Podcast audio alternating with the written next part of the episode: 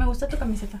Gracias. De el hecho, amarillo es excelente color. exactamente. ¿Por qué crees que la elegí? Sí, yo estaba Sí, pensando sí, seguramente para que la otra persona se sienta cómoda de que sí, muy inteligente de tu parte. Este, muy bien. ¿Lista, Calista? Sí, Perfecta. Yo emocionado. ¿Qué onda, amigos? Sean bienvenidos a un nuevo episodio de Sherbayeri, edición eh, invitados. Cuando me invita una invitada, este, en esta ocasión me acompaña Lucy Adventures. ¿Cómo estás, amiga? Estoy súper emocionado. yo también. La verdad es muy bonito estar aquí, compartir contigo, sobre todo definitivamente, pues eres una persona muy buena, muy amable y pues al final del día nos conocimos así, ¿no? Sí. Compartiendo, ¿cómo se llama?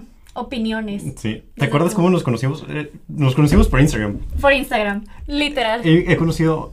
Tanta ya- gente. sí, por Instagram, demasiada. Pero luego me caen súper bien. O sea, y más que tú, me acuerdo que algo así fue súper rápido, como que nos enviamos solicitud. Y luego el siguiente mensaje era de que, oye, ¿y qué cereal te gusta? Y Sí, yo de que, te oh pregunté cuál era tu cereal favorito. Ajá, y, y- y- y cereal y, y otras cosas de comida, ¿no? Me acuerdo Ajá. que me preguntaste. Y se me hizo súper raro, pero luego, o sea, como que me diste mucha confianza luego, luego. Y eso me encantó. Es que, ah, ok, she's que- nice. Creo que contesté una de tus cajitas de preguntas deep, ¿sabes? Ok, sí. Esa fue la que contesté. Fue como, ah. Sí, y, y, amiga, ¿qué tal? ¿Cómo has estado en esta semana? Solo preguntar eso para, para dar un poco de contexto. Ajá. Contexto. Bueno, mi contexto. ¿Qué he hecho esta semana? Pues prácticamente, pues regresamos de Semana Santa, ¿no? Entonces empezamos, le dimos este recio a lo que es innovación educativa. Ahorita yo estoy estudiando eh, un- el semestre TEC, la innovación educativa, está muy padre el cuarto semestre y la verdad lo he disfrutado bastante. He tenido días así bastante, bastante bonitos, sobre todo porque me gusta mucho pues lo que estoy aprendiendo, ¿no? Realmente que lo usas, que, que lo disfrutas porque pues ya ves que también es difícil luego encontrar una carrera que genuinamente como que te apasione. Sí. Que yo no estudio eso, yo estudio inteligencia de negocios. Es una historia un poco larga, pero sí, estamos bien esta semana. Estamos Ok, felices. vienes de Semana Santa. Vengo de semana. ¿Cómo te lo Santa. pasaste? Vi que estuviste como que vuelta loca entre dos iglesias. ¿Qué Sí. estuviste? Fuiste, ¿Eras como organizadora o simplemente catequista de ambas? Fíjate que, ok, en el contexto aquí es que yo soy catequista eh, de Corpus Christi, ¿no? Pero también ayudo en la liturgia de San Juan Bosco, que es ayudar en todas las misas en cuestiones que tengan que ver con la organización de, de lo que es la misa, ¿no? Entonces, lo que hice fue los tres días, el triduo pascual, estuve ayudando en... Que es jueves, viernes y sábado. Jueves, viernes y sábado. Ok. Estuve ayudando ahí en la iglesia, este, lo que podía, ¿verdad? Este, cualquier cosa, siempre necesitan ayuda. Entonces, cualquier persona que entre es como que tú, ¿no? Entonces, eso es lo que fui a hacer. Y luego en Corpus nomás iba también a las celebraciones de que ver el Via Crucis y así. Entonces, literalmente viví dos Pascuas en dos iglesias diferentes. Pero el mismo día te estás alternando de Me iglesias. estaba cambiando, ¿Y sí. qué tal? ¿Cómo estuvo? ¿Cansado? ¿Divertido? Pues fíjate que es muy difícil porque luego es como que llegas a la otra iglesia y es de que, ay, te estabas con los de allá. Y luego llegas a la otra y es de que, ay, estabas con los de allá. Y yo, no. Lo- Los de las iglesias I son... belong everywhere. Los, los de las iglesias son como celosos, como de que "Ay, tú eres de esta iglesia. No tú-". más Corpus y San Juan Bosco hasta donde yo sé. O sea, las dos que tú estás. Las dos en las que yo estoy se tienen como riña, ¿sabes? En serio, son Sí. aquí los que están cercanos a, a la colonia. Pero te prometo que si los pones a todos en una misma habitación y no saben de qué iglesia son, se llevarían hermoso. Pues sí. sí, o o, sea, son tan seguro. lindos. Es que todos son bien buena gente ahí. de Pero, verdad. pero, entonces, oh, porque saben que son de diferentes iglesias, hay como. Pero es un roce ficticio, ¿no? o sea, Ajá, como sí, roce de que, ah, Ajá. carrilla. Ajá. Qué nice. Qué padre. Fui- yo fui a Guadalajara, también estuvo a gusto. Y fui ahí con mis abuelos. Este, pero fueron unas vacaciones necesarias, yo considero. Ujú. No sé cómo te la estabas pasando antes de vacaciones, pero yo sí ocupaba un descansito. Descansar, sí. Oye, ahorita decías que estudiabas, estudias inteligencia de negocios. Ajá. Y ahorita te estás, pues no sé si decir concentrando o Sí, pudieras decir que es una Ajá. como concentración. tú por qué elegiste inteligencia de negocios. O sea, eso creo que nunca te lo había preguntado. Sí, es... Con- Contexto también, llevamos, esta es la tercera vez que platicamos Yo creo que sí. o segunda vez que platicamos. La primera vez fue, bueno, pues por Instagram nomás texto. La, la segunda fue En cuando Zoom, San Valentín. a San Valentín. Esa vez fue cuando yo envié una encuesta de amor mal, ¿te acuerdas? Sí, me acuerdo. que, la, que de hecho vi, vi hace poco la persona que me, pues, porque, me, porque me siguió, ajá. Ajá. Este, ¿quieres contar la historia? O sea, desde Ok. tu punto de vista, ¿cómo fue? Eh, Entonces, en ese momento nosotros éramos sociedad de alumnos, ¿verdad? De inteligencia de negocios. Me tocó ser en el, la gestión del 2019 al 2020, finales de... sí, 2021, ¿no? 2021, Ajá. perdón. Ajá, 2020, todo el año. Eh, ser sociedad de alumnos, fui presidenta, hicimos una actividad en San Valentín. Entonces esta actividad en San Valentín era a partir de contestar un forms, preguntábamos cosas como qué casa de Hogwarts eres, este, cuál es tu color favorito, qué clase de música te gusta, postres, estilos así, y luego analizamos los datos para hacer match entre distintas personas, ¿no? Que finalmente eso es lo de, que eso es inteligencia de negocios, es las cuestiones de analítica de datos. Pero, pero si lo hicieron con algoritmo o lo hicieron de que visualmente ustedes... Ah, no, o sea, visualmente pues estuvimos este, como analizando las respuestas, sí lo intentamos meter a un de que de programación ahí, descargas el Excel, pero la verdad es que no fue, fue, muy efectivo porque eran como respuestas muy cualitativas. Exactamente. Entonces, yo dije, qué, interesante, ¿cómo lo van a hacer? yo le contesté en parte porque dije, ok, va a estar como, como es que dicen, es 97% probable que sí te va a gustar esta persona. Y dije, ah, va a estar interesante. Pero no, no me gustó nada esta persona. y le puso que estaba interesado en conocer hombres, ¿no? Pero románticamente hablando. Ajá, este, sí. Y digo, no hay conflicto con eso, pero nosotros fue que, ah, ok, está bien. Y, y, todo el mundo, todo el mundo que te conoce, mis amigos, de que, ah, ¿de dónde conoces a Jerry? Y yo, ah, no, lo conozco de Insta. Y así, y, y el de que, ¿y qué puso, no? Y todo el morbo ahí de que, ah, es gay. Y, y yo, pues aparentemente sí, de que. Entonces lo manchamos con uno de los poquitos hombres que también puso que quería este, platicar con un hombre. Ajá. Y así Pobrecito. sí. La, la, Perdió la oportunidad. Perdió la oportunidad. Sí. Lo ilusionaste y lo dejaste caer. Yo, yo también primero me saqué donde dije, ah, o sea, dije, pues que contesté en la encuesta. Dije, pues que, según yo puse que no quería conocer amigos, dije algo más. Ajá. Y luego me salió hombre y dije, ok. y luego ya hasta que tuvimos el Zoom y me dijiste de que Jerry, no sabíamos qué eras. Yo, no, yo tampoco sabía. me vengo enterando ahorita. Sí. Es que sí, hice un Zoom eh, con mis amigos solteros, ¿verdad? Este, para que tuviéramos ¿Todos, todos estaban ahí eran solteros? Eh, sí. ¿En serio? Sí, la mayoría. Sí, porque yo les dije que vamos a hacer un Zoom, vamos a contestar quizzes de BuzzFeed, escuchar música o lo que sea, platicar, ¿no? Este ¿Te acuerdas por qué lo hiciste? Sí, con el fin de hacer que la gente no se sintiera tan sola, ¿sabes? En San Valentín. sí, porque... Sí, porque si es muy de todos en pareja y lo, bueno, pues sí, como que te palas y olvidas realmente que San Valentín pues también es como de... Amistad, amor. ¿sabes? O sea, en general. No tiene que ser necesariamente romántico. Ok, sí, yo me acuerdo. Y, y, me acuerdo que, pues aún no te conocía. Esa fue la primera vez que nos conocimos en Zoom. Y se me hizo de que, ah, pues qué chido conocer, o sea, pues, pues platicar con ella. Porque nomás te conocía a ti, no conocía aún tus amigos. Y ya hasta que entré a tu Zoom dije, este también los conozco. Pero estuvo muy padre la... Fue un mix bastante interesante. Y creo que eres muy de ese estilo, o, no sé si te, te, consideras como que de unir gente.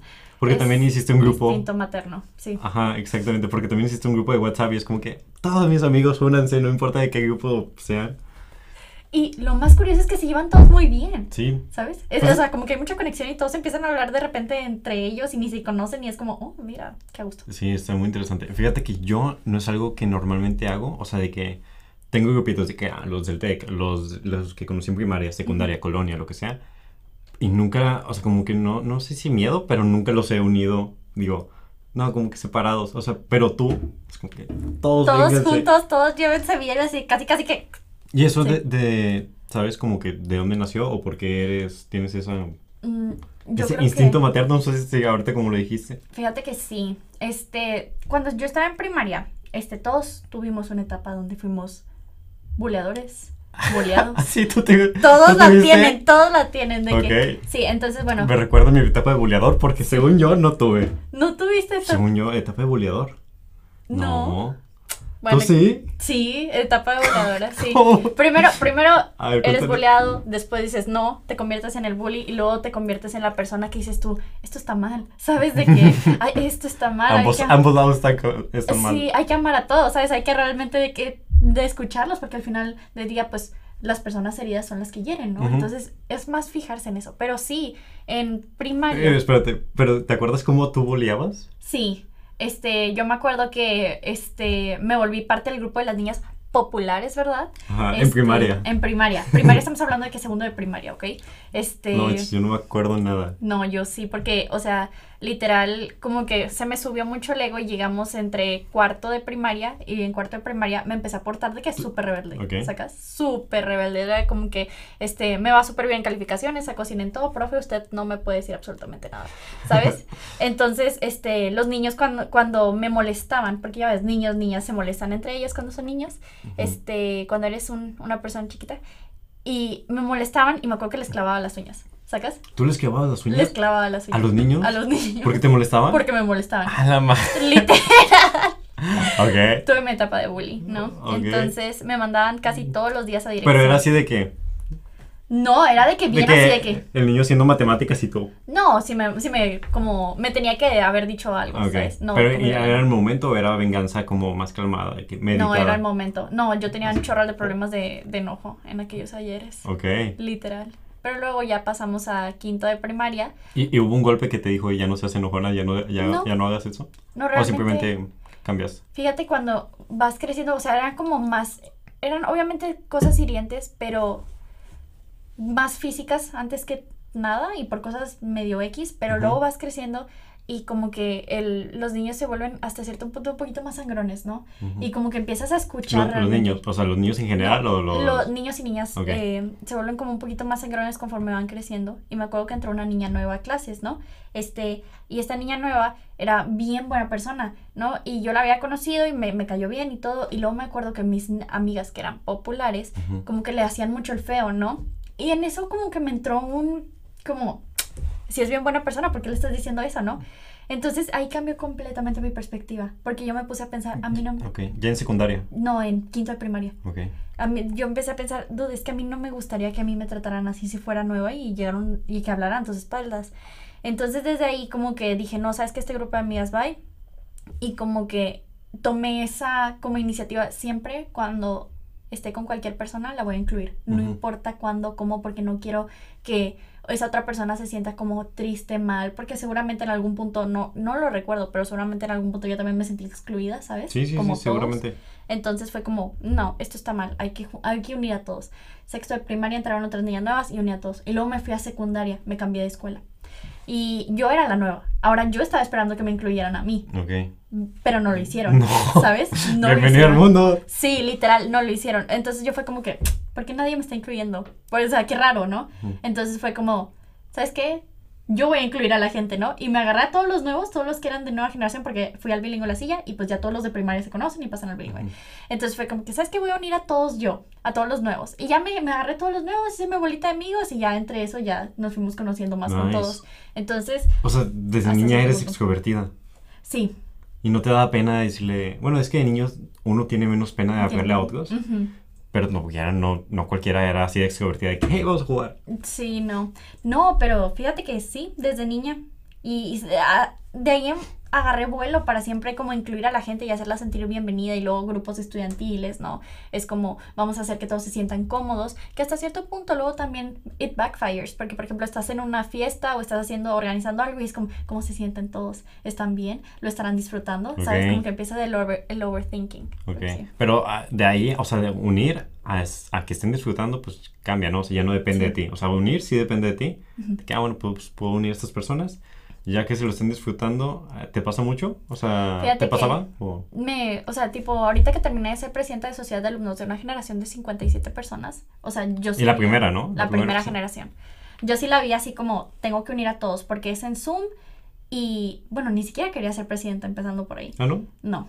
Este, la directora de carrera era eh, tía Betty, ¿verdad? Este, y yo la conocía desde hace algunos años. La Ujú. conocí, de hecho, en, un, en uno de estos de certificados del TEC. Este, entonces prácticamente me dijo, oye, eh, yo quiero... eh, Es una penilla. sí, haz una planilla porque nadie la está haciendo. Y yo, ok, nadie está haciendo la planilla y yo de que me preguntando, oigan, alguien va a hacer planilla y no sé qué.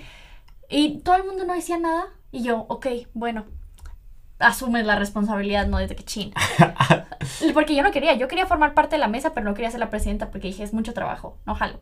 Y no, literalmente, Ajá. me lancé y no era una planilla, eran tres planillas. O sea, hasta eso tuve que competir por un puesto que ni siquiera quería, ¿sabes? O sea, pero bueno, también viste las otras planillas y tú, mm, no, eso no Ok. es calidad, ¿sabes? Yo, yo pudiera apo- apoyar. Sí, o sea, porque, y lo, si lo noté contigo, este, que si tú querías como que formar una comunidad, cuando en otras planillas no se siente nada de comunidad. O sea, creo que no sé, tú me lo dijiste, alguien de tu carrera me dijo que como que se conocían o que tú al menos intentabas conocer a todos. Ujú. Sí, ver- sí Sí, ¿verdad? saberse el nombre de todos.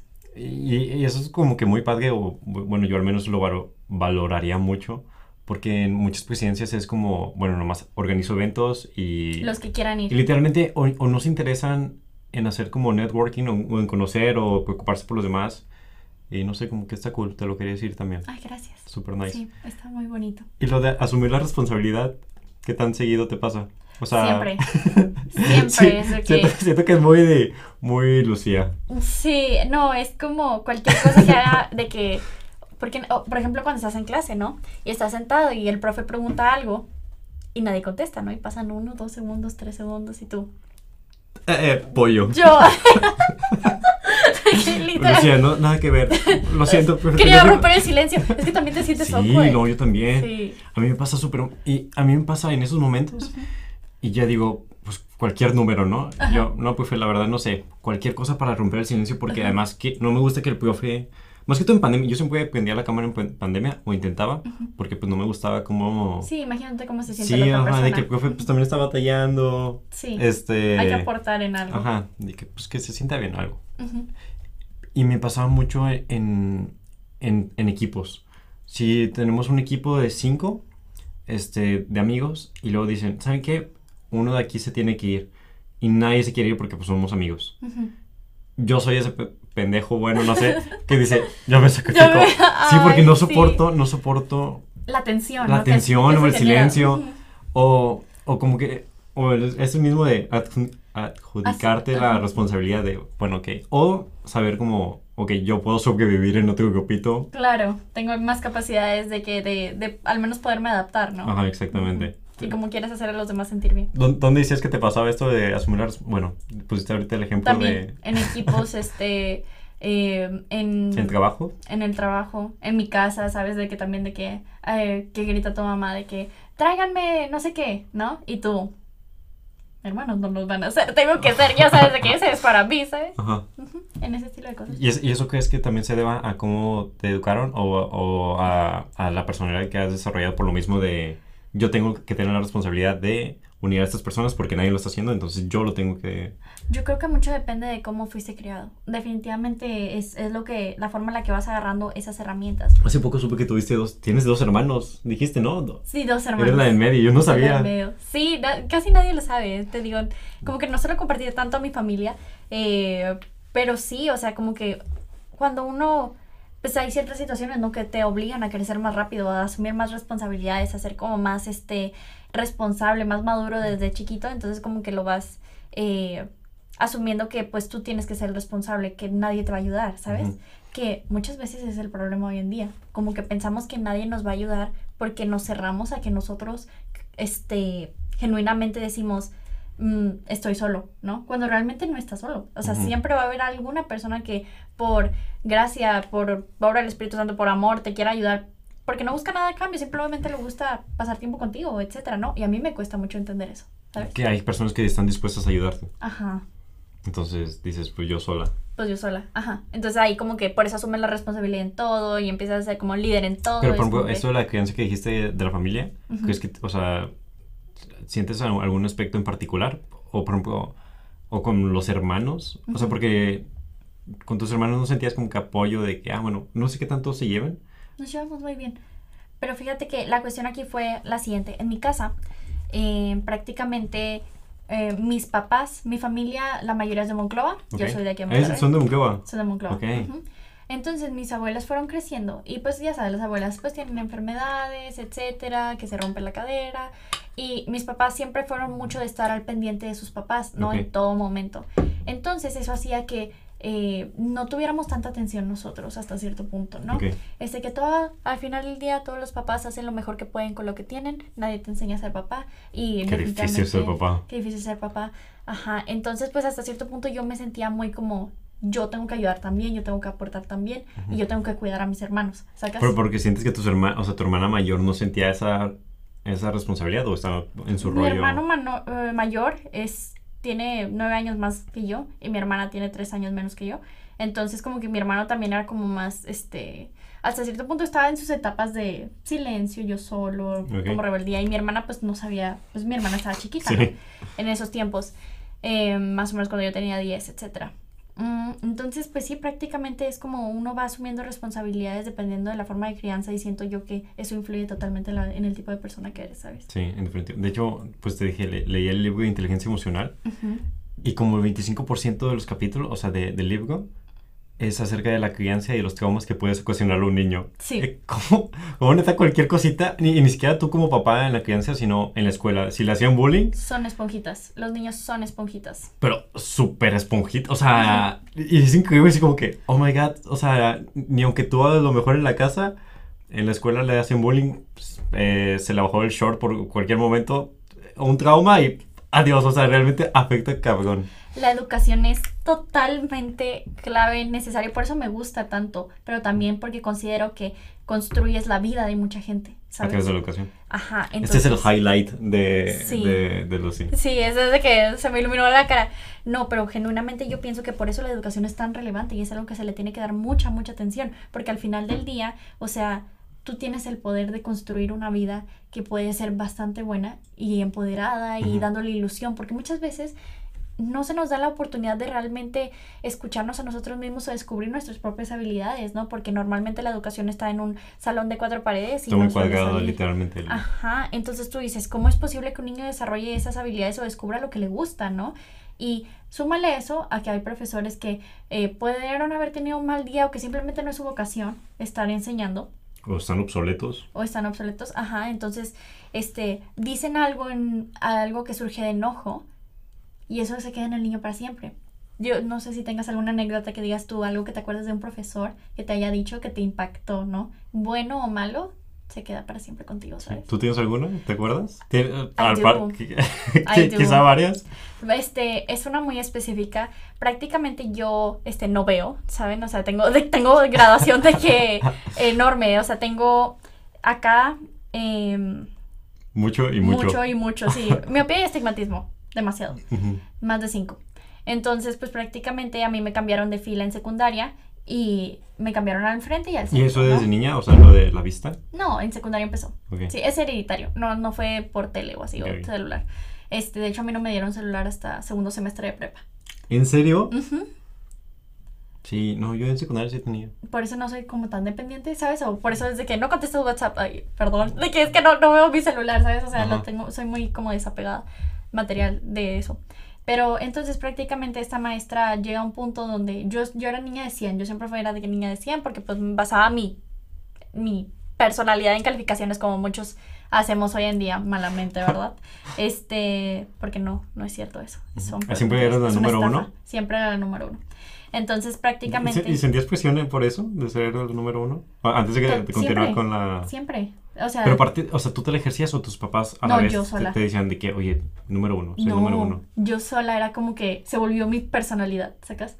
Y si no tenía eso, no era nadie, Pero qué curioso, o sea, me da mucha curiosidad ahora, por- o sea, ¿por qué empieza ese ciclo de ser- querer ser el número uno? Porque más que todo, yo me acuerdo en primaria y secundaria, sí había personas que querían ser el número uno.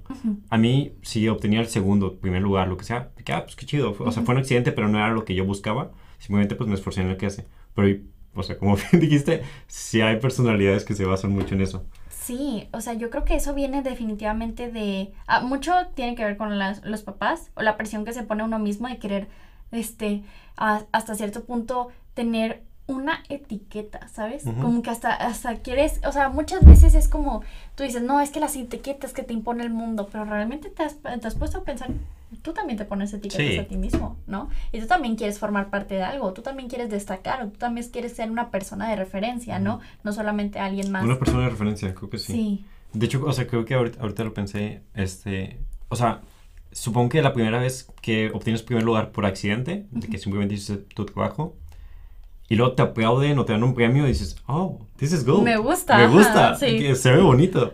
Y luego dices, ah, ok, quiero más y más, más. Y ya de ahí sigue. Y como es algo que se parece ser bueno, ¿verdad? Sí. Cuando en- realmente, o sea, las calificaciones hoy en día, pues no, no tienen sentido. Este, la evaluación por calificaciones no tiene sentido en general, ¿sabes? Y En, general lo es ves en, en, o sea, en general, de que no tiene sentido las calificaciones. No tiene sentido, te voy a decir por qué. Porque desde cuando somos niños te dicen que tu este, trabajo vale, eh, eh, no sé, un 10% de la calificación. Y si no le pusiste el margen rojo, Ah, bueno, te bajan son cinco pendejadas. puntos. Ajá, entonces, ¿qué es la evaluación? La evaluación es realmente verificar los este, conocimientos de una persona en cuanto a un sistema. Es conocer qué tanto este, eh, aprendió y si se cumplieron los objetivos de aprendizaje, ¿ok?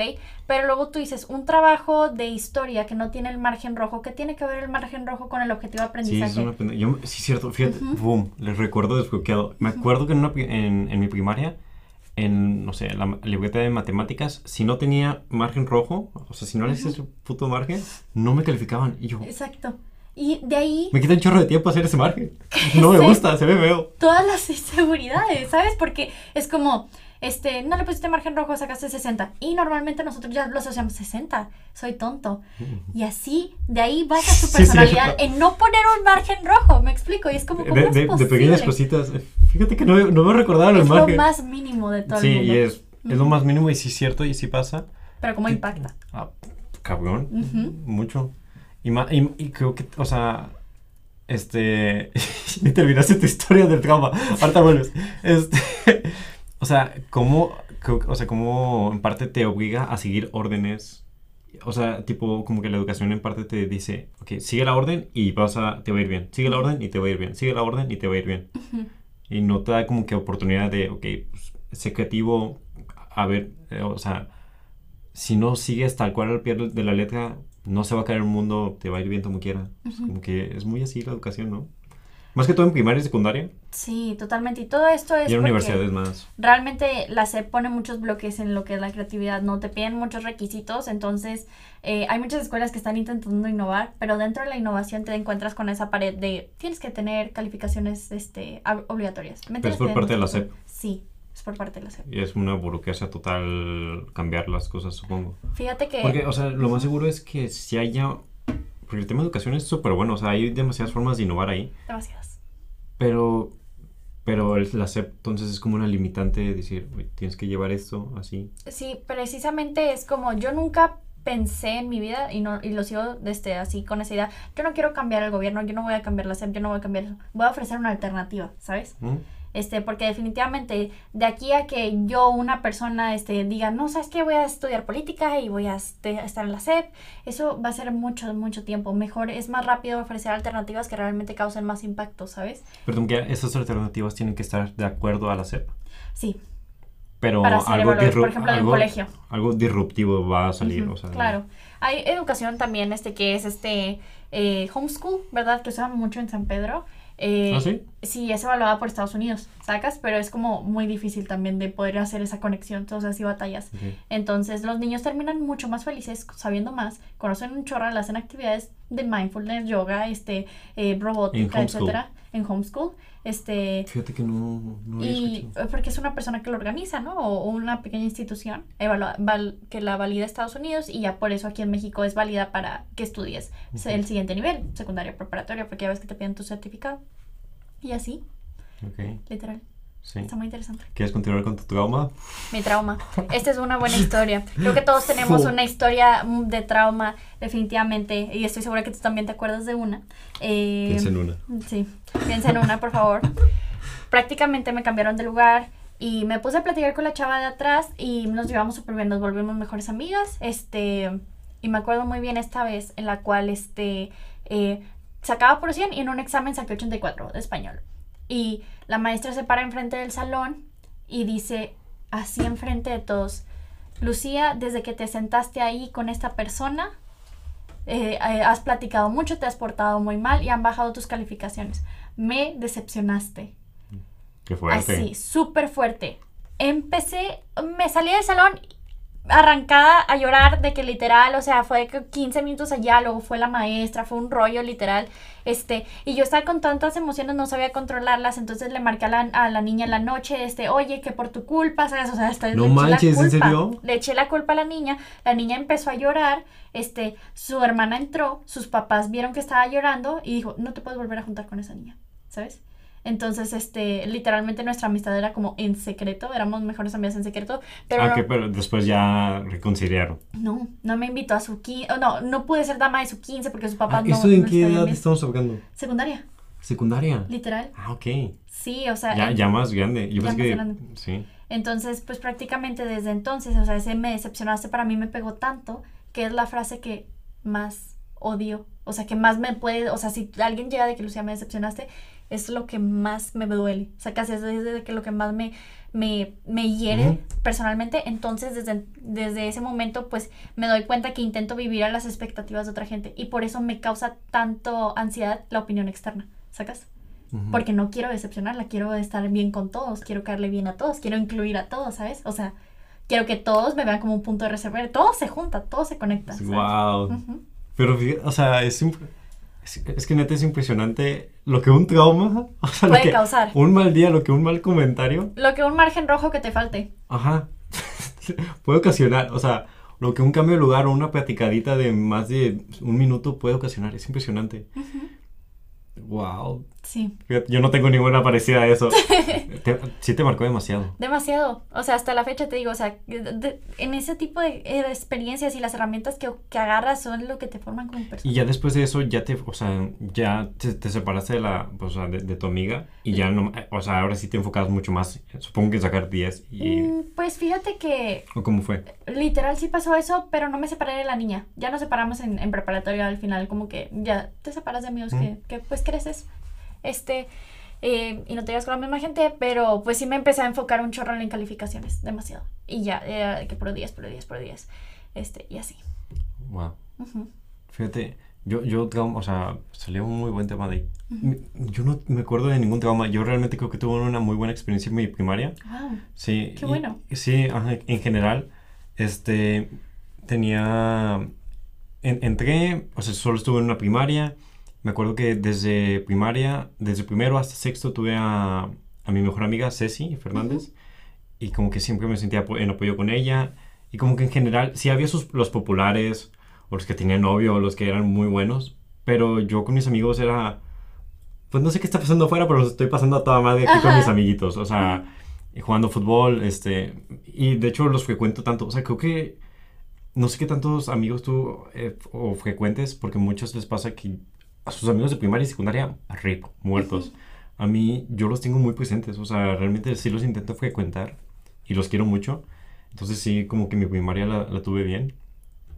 Sin y, y- ningún trauma. Creo que mi mamá también me cuidaba mucho de las maestras. Una vez me tocó uno con una maestra que no era, eh, pues era grit- gritona o así. Y me separaron de mis amigos y mi mamá como que puso manita o algo así. Dijo, oye, ¿pueden cambiar a mi hijo? Y me cambiaron y ya, todo súper bien. Pero sí, traumas así. En general mi experiencia primaria fue muy buena. Yo la recuerdo con mucha nostalgia. Qué bueno. ¿Tú? ¿Cómo la recuerdas? La primaria, este. Ay, te digo, es que mi la época de bully sí la tengo muy, fre- muy presente. Muy presente. ¿Solo estuviste en una primaria? Eh, sí, solamente en una, en el San Felipe. Ok. San Felipe aquí en Monterrey. Este. Aguas. Dicen por ahí la leyenda que si buscan abajo de los bancos van a encontrar las garras de Lucy. Sí. De Las uñas.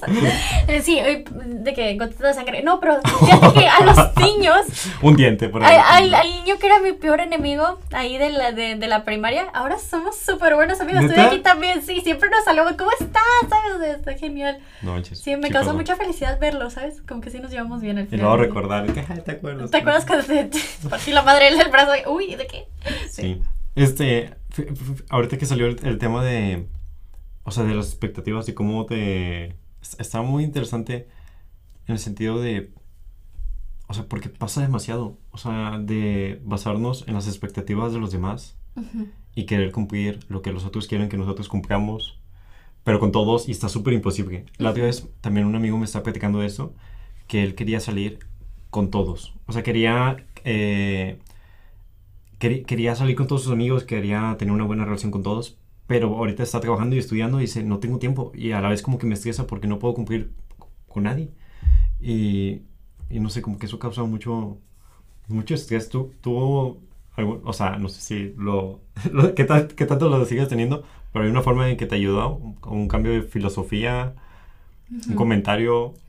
Yo o- creo que este, al final del día, la única persona que debemos de poner como prioridad es, es uno mismo, ¿no? Porque cuando tienes tantas cosas que hacer, proyectos, personas, la última prioridad te vuelves tú, si te fijas.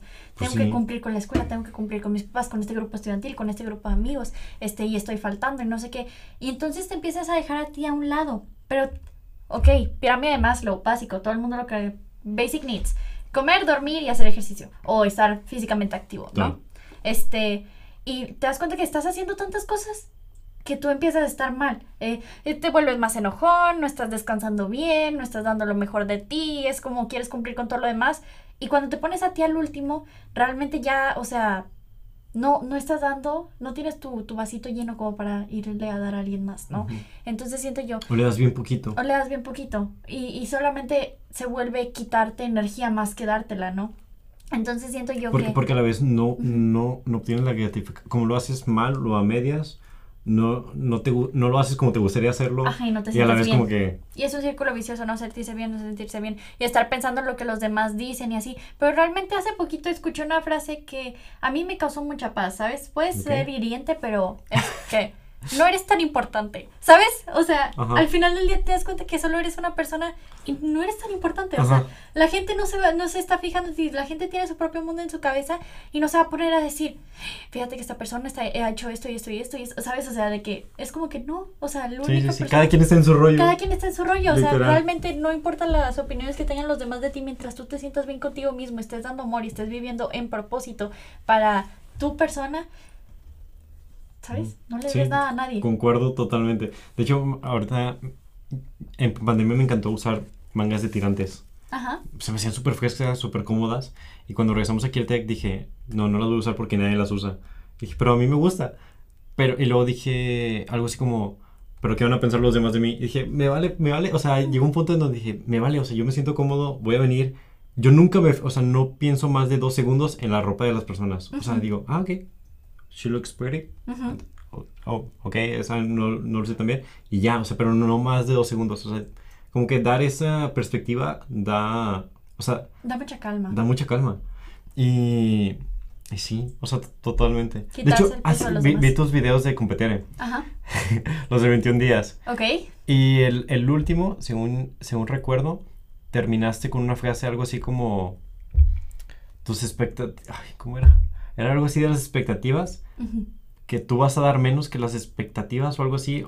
No, no recuerdo el chinmeta, no lo anoté. Sí, Pero- sí, yo tampoco. Sí, pero, o sea, en el era lo mismo, algo así como, no te preocupes, porque tú no quieres, o sea, no eres tan importante, no vas a, algo así como, ya te estoy metiendo palabras de ni dijiste. No, pero estaba muy padre, o sea, en el sentido de, a nadie, a, a- a- o sea, a todos no vas a ser feliz, o sea, a todos no les Sí. vas a cumplir sus expectativas, entonces, pues ya, o sea, haz las cosas que a ti te gusten. Que a ti te gusten, ¿sabes? De hecho, hay un, leí un libro que se llama El Esencialista. Ujú. Ay, te voy a anotar. Y, dec- y decía justo lo de la energía. Ujú. O sea, esto es tú y la energía la puedes direccionar solo a un, la- a un lado o puedes direccionarla en varios. Pero en cuál llegas más lejos. Cla- wow. O sea, cuando te Sí.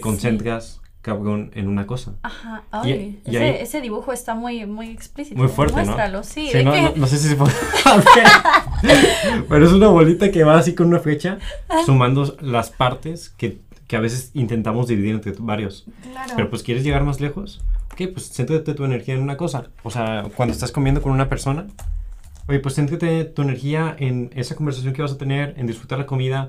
No intentes en llamar, contestar mensajes, pensar en otras cosas, porque si no. eso. Odio cuando estoy con alguien y está viendo su teléfono. Es como, Sí. no, por favor, o sea, tipo, de por No sí. caigas. No caigas, de por sí tenemos, o sea, en el día a día hay tantas cosas que hacer que el ver a una persona. Considero esto súper difícil. Sí. O sea, me, mínimo, tema engage la conversación, pregunta de que sabes. Yo lo valoro súper, o sea, súper, súper, súper, el súper. tiempo de la otra persona. Sí, o sea, y además, eh, por, por esto mismo, y además, ahorita ponle que estudiantes es más sencillo, porque estamos en el mismo espacio común, venimos aquí. Claro. Pero en el o sea, cuando ya eres, este, cuando ya trabajas o estás fuera de una uni- universidad, coincidir está, se vuelve súper difícil. O sea, es como que, a ver tu agenda, a ver la mía, a ver, no, esta semana no, ¿qué tal el siguiente mes? Se vuelve Sí. súper difícil. para que luego lleguemos a una mesa y luego... Estés en tu teléfono. Sí, es como que tú no, o sea, me pasa con, con, con amigos, eh, con tíos, o me pasa cuando veo parejas. Ujú. Es que quiéranse, háblense, no sé. También, ¿sabes qué me preocupa mucho? Cuando vas a un restaurante y ves al niño en su teléfono o con audífonos. Ah, sí. Es como, no, ¿Qué, qué no. piensas? no, yo pienso, qué triste, no lo hagas. O sea, de verdad aprovecha de que disfruta. Los papás también de que conecta, ¿sabes? Como que me causa mucha tristeza. O sea, me, me, me siento como impotente de que casi, casi de que no lo no va a ser para siempre. Me acuerdo una ocasión yo estaba en el Zambrano, mi mamá estaba yendo a, a terapia porque se había lastimado el hombro. Este, y el niño de al lado era del equipo de Rayados, ¿no? Este, y estaba con su abuelito. Y el niño era el que estaba, que, el que tenía una lesión, ¿no? Y tenía que ir a terapia. Ok. Y el abuelito le estaba intentando hacer preguntas y el niño estaba en su celular, y en su celular, y en su celular. Y eso me causó tanta tristeza. Un abuelito con un niño. Sí, decidí intervenir. ¡Ah, en serio! ¡Niño, no! No, no, obviamente no le, no, no, pero fue como que, hola niño, ¿cómo estás? De que así de la nada, porque pues yo estaba sentada y eran como dos horas que tenía que estar sentada ahí esperando a mi mamá, porque pues también para acompañar y apoyar. Entonces fue como, hola niño, ¿cómo estás? ¿Cómo estás, señor? Este, no, ¿qué hace? Veo que es de rayados, este, ¿qué qué le parece? ¿Qué-?" Y así como entre los tres, ¿no? Porque sí dije, es que no puedo soportar ver esto. No sé si fue muy metiche de mi parte, pero yo fue como, niño, aprovecha a tu abuelo, ¿sabes? O sea, de que en cualquier momento se puede ir. Y pues si alguna vez ha ido uno de tus abuelos, pues sabes que, que duele, ¿no? O Sí. sea, y es como, no, de que... Sí, cierto. Fíjate, o sea, está, está aún más drástico ese ejemplo que acabas de poner. Es literalmente alguien que acaba de nacer y alguien que está a punto, o sea, de la muerte. Es como que aprovecha el tiempo. Claro. Y además, aprovecha tu infancia, aprovecha la creatividad que tienes. No, no sé. Sí, se me hace un súper... O sea, Ujú. el tema de celulares en niños se me hace todo un tema también de educación, porque al fin de cuentas es educación muy importante y, y que siento que pasa muy banal porque lo veo en tías. Tengo una tía que tiene ahorita un hijo como de tres años, pero desde los meses Ujú. toma el iPad, toma el teléfono, distráete. Y a la vez, o sea, lo entiendes porque es como, ok, deja de llorar, no me molestes por un segundo, toma. Que en parte lo entiendes, empatía, Ujú. pero ya sin orden, sin... Es como que, no sé. Sí, los niños ya tienen mejor manejo de un celular que cualquier adulto que apenas lo recibe. Y fíjate que el detalle, eh, la lectura. La lectura es tan importante, o sea, los celulares quitan esa lectura y quitan ese pensamiento creativo y ese pensamiento imaginativo que hace que hasta cierto punto también los niños crezcan dentro de una cajita, porque están acostumbrados a que se respondan las órdenes. Borrar, subir, este, izquierda, derecha. Entonces como que es como están acostumbrados a que todo se les dé la mano. Y luego crecen y por eso se chiflan o por eso están frustrados. Es como, es que este no está saliendo como yo quiero, voy a renunciar, ¿sabes? Fíjate que acabas de decir un comportamiento de uno de nuestra edad también. O sea, Sí. en el sentido... Sí. también tenemos todo muy fácil en el sentido de Internet, Amazon. Sí, Eh, busca, compra, este... la cualquier complica- complicación también nosotros es como que... No, Ajá, ya no quiero. Literal, pero sí, o sea, y, y el tema de creatividad y jugar, o sea, a mí, a mí me frustra mucho de que nomás se lo pasen viendo videos, porque les encanta ver videos. Son súper niños. Si nosotros somos niños de YouTube, ellos son el doble. Sí, pero cabrón, o sea, pero cabrón, o sea, videos, videos, y a veces nomás así, es como que, o sea, se está perdiendo todo lo chido que es jugar. Estar eh, afuera, ver. Imaginarte cosas, cómo juega tu Barbie con tu Max Steel y un Ajá. Lego y una pieza que Sí. de madera es como, no sé, yo, yo al menos recuerdo mucho eso. De hecho, mi mamá no me, no, no nos, no es que no nos dejara ver tele, simplemente no nos acostumbraba, no nos acostumbró a ver tele. O sea, todo Pokémon, Dragon Ball, todas las caricaturas que cualquier adolescente casi casi se las sabe, Ajá. yo nunca las vi. No manches. Nunca, o sea, en Wow. tele vi casi nada. Íbamos mucho a bosques a, a jugar, eh, a jugar con mis hermanos. Entonces, como que desarrollaba una parte como, pues, creativa o más... Habilidades ah, emocionales. Habilidades sociales, Sí. emocionales. Sí. me acuerdo de tu story de que fui al parque a buscar amigos. Le hablé a la gente y yo, wow, es que no cualquiera hace eso. Cuando fuiste a Guadalajara, ¿te acuerdas? Y que luego in- tomaste el chocomilk gigante, se veía muy bueno. Sí. Sí, sí me acuerdo. Este, sí. Y, es, fíjate, regresando a lo de las pantallas, me preocupa que cada vez nos volvamos más individuales. A mí, a mí me preocupa Como mucho eso. egoístas también. O, sea, o- que queramos cada vez buscar más la comodidad. Que está bien, o sea, está padre. A veces hay momentos para estar cómodos. Pero es, que ese sea el estándar quo, me, me asusta mucho porque no te obliga a salirte de tu zona de confort, no te obliga a tener unas relaciones. Fuera de Es- tu zona de confort donde se encuentra el crecimiento personal.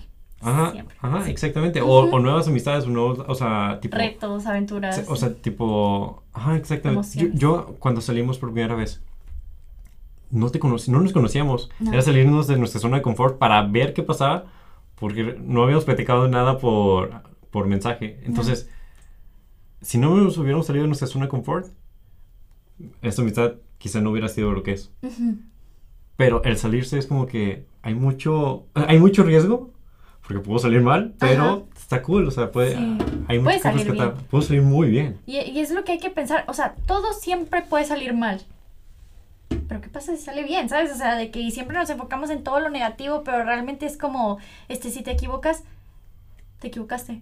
Y That's sí, it. that's it.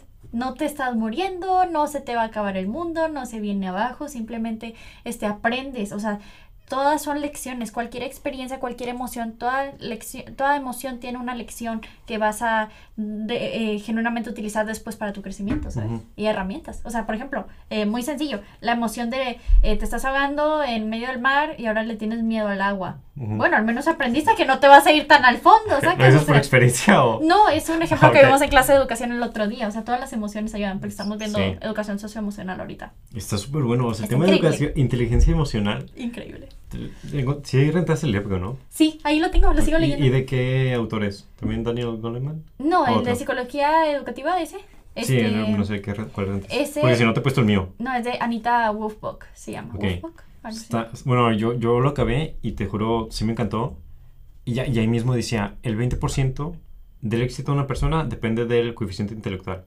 Lo demás depende de una serie de factores como es inteligencia emocional, suerte, eh, lo- los contactos, que también te relacionas. A mí una parte que me encantó y es como que, puf, y de hecho ahorita lo dijiste lo de networking, que decía, este, una persona que está más conectada batalla menos para, o sea, aunque sea menos inteligente, batalla menos si, se le, eh, si le presenta un problema, en el sentido de, ok, tengo un problema de audio, yo soy ingeniero, no sé nada de audio, de, Ujú. ajá, entonces, si no tengo, si no tengo esa inteligencia emocional o no la desarrollé, no hice amigos, no me vol- volví, pues, social, O tuviste la valentía de decirle al señor de aquí, ayúdame por favor, ¿sabes? desde ahí, sí es cierto, o sea, desde ahí, o no sabes cómo pedirlo, Ujú. cosas así, vas a batallar mucho más en arreglar ese problema de audio que se puede arreglar fácilmente de que, oye, güey, ¿qué onda? Tengo ese problema de audio, ¿A dónde el pico? eh, ¿dónde el pico? Exactamente, o sea, porque tienes un contacto, o sea, igual